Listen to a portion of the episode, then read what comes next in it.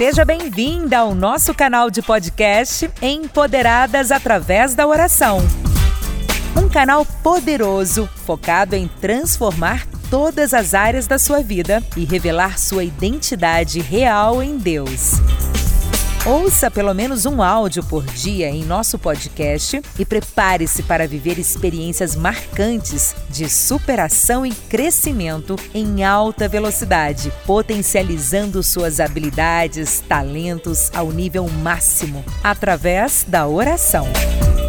O Senhor realmente deseja que você se levante neste tempo para cumprir o propósito que Ele definiu para você. Compartilhe esse conteúdo para contribuir com mais pessoas. Siga-nos no Instagram, arroba Mulheres de Paz e Vida. No Facebook, Mulheres de Paz e Vida Oficial. E inscreva-se no nosso canal do youtube.com barra Mulheres de Paz e Vida. Acesse nosso site www.mulherqueora.com.br e baixe nossos e-books e treinamentos gratuitos. E lembre-se, você foi chamada para o empoderamento através da oração. Confira agora mais um conteúdo edificante que vai despertar em você a sua melhor versão. Hoje eu quero que você é, venha refletir. Por quê? Porque qual é o tema da nossa live hoje? É um tema que eu quero que você comece a refletir até que ponto o tema dessa live ela realmente tem um valor para o teu casamento. Tem valor para a tua vida. Até que ponto essa frase, a frase desse tema da live de hoje, ela realmente tem um sentido para você? Qual é o tema da nossa live de hoje, pastora? Até que a morte nos separe? Tem Até... um pontinho de interrogação, né? É uma pergunta, né, pastora? A gente está aí perguntando, até que a morte nos separe? Será que realmente é até que a morte nos separe? Então eu quero que você, mulher que está aqui conosco nesta noite pelas redes sociais, reflita nisso. Até que ponto, até que ponto essa frase ela tem valor para o teu relacionamento, para o teu casamento, para a tua vida? Até que ponto essa frase ela realmente faz sentido nos dias de hoje? A palavra de Deus, pastora, lá no livro de Mateus, no capítulo de número 19, no versículo de número 6, diz assim, ó. É uma passagem muito conhecida, inclusive, né? Diz assim: Assim não são mais dois, mas uma só carne. Portanto, o que Deus ajuntou, não separe o homem. Não é nada, é o homem. O que Deus juntou não venha separar o homem. E é por isso que eu fiz essa pergunta no início aqui da nossa live, né? Até que ponto essa frase tem valor no seu casamento? Até que ponto essa frase faz sentido para você? Até que a morte nos separe. Né? Será que realmente os casamentos, os relacionamentos do tempo de hoje têm vivido o profundo dessa frase, até que a morte os separe? Será que realmente vale a pena, diante ali do altar de Deus, na hora do casamento, nós normalmente fazemos os votos, né? Esses votos feitos ali pelo pastor, pela pessoa que está celebrando, pelo celebrante, pelo juiz de paz, que está ali celebrando aquele casamento faz toda aquela celebração bonita e na hora daqueles votos a pessoa toda emocionada né, ela repete aquilo que o celebrante começa a falar para ela repetir, ela chorando, ele chorando, as pessoas ali totalmente apaixonadas, né, estão ali perdidamente apaixonadas, e aí faz este voto. Aí o, o, o, celebrante ele termina normalmente dizendo, né, eu vos declaro marido e mulher, né, até que a morte os separe. Mas será que realmente as pessoas nos tempos de hoje têm vivido isso, pastora Juliana? Será que realmente isso tem acontecido?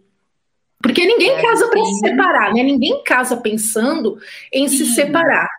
Ninguém casa com esse objetivo. Normalmente as pessoas começam ali o relacionamento, estão empolgadas, amam loucamente, fazem loucuras, juras de amor, né? Nas redes sociais estão cheias, mas na hora realmente de morarem juntos, de estarem juntos depois do sim, normalmente as coisas mudam, não é, pastora? Mudam, né? Porque aí verdadeiramente vão conhecer quem é quem, né? Eu ouvi uma, uma frase de uma colega minha e ela dizia assim: eu cheguei até a fazer uma live com ela sobre até relacionamentos, né? E ela ela disse assim: as pessoas têm o costume de durante o início do relacionamento fechar os olhos e resolvem abrir os olhos depois que se casam, sendo que tinha que ser ao contrário. Durante o relacionamento tá com o olho bem aberto. Depois que casar, feche os olhos, porque a gente precisa fechar os olhos para muitas coisas, né? É um defeitinho ali, é uma falha aqui, é uma coisinha que eu não gosto ali, e tem coisas que durante o, o casamento tem algumas coisas que é melhor fechar os olhos, deixa para lá, mas é normalmente ao contrário, né? Durante o vucu-vucu do namoro, Tá todo mundo com o olho fechado, não enxerga defeito, não enxerga se a pessoa é, é, chata, não enxerga se a pessoa tem um temperamento forte, tem opiniões, né? Ela vem de crenças limitantes da sua família, como que é essa família, que peso, que mala essa pessoa está trazendo para dentro do relacionamento. Não observam, porque estão, como a pastora disse, né? Tá assim, extremamente apaixonado, né? Estão de olhos fechados. Hoje eu até assisti um vídeo do pastor Claudio Duarte e ele disse isso. Ele usou a parábola das dez virgens. Eu achei muito interessante, porque eram cinco virgens prudentes com as lâmpadas e cinco com as lâmpadas apagadas. E ele trouxe isso para o casamento, né? Porque o noivo, ele se interessava, ele se interessa, ele ia atrás das que estavam com as lâmpadas acesas. E por quê, né? E eu achei muito interessante essa visão dele, porque ele trouxe assim, com a lâmpada acesa, eu consigo enxergar. Com a lâmpada acesa eu vou medir, ó, dos, da cabeça aos pés e ver se vai ser ali bacana eu me relacionar com essa noiva. No escuro, quem consegue enxergar no escuro? Né? E quantos casamentos são formados no escuro? São formados com os olhos fechados e depois que tem os filhos, depois que diz o sim, depois que fizer os votos, é que vai começar a enxergar, é que vai acender a lâmpada, é que vai abrir os olhos. E aí que a gente vê uma maratona de divórcios. E nós estamos falando do povo crente, né, pastora? Exatamente, pastora. Exatamente. Nós estamos falando de pessoas que normalmente conhecem a palavra, né, já aceitaram a Cristo na sua vida, têm uma comunhão, vamos dizer assim, com o Pai. Infelizmente são esses. E é verdade, eu costumo sempre aconselhar assim, pastora, você quer casar? Então não case apenas por emoção, né? Faça uma escolha racional, com inteligência, coloque essa paixão, louca paixão, né, no bolso, na hora de tomar uma decisão mais séria, coloca ela aí no bolso e preste atenção. Porque por mais que nós não, não venhamos conseguir conhecer uma pessoa totalmente na hora do namoro, mas coisas muito importantes, elas são anunciadas.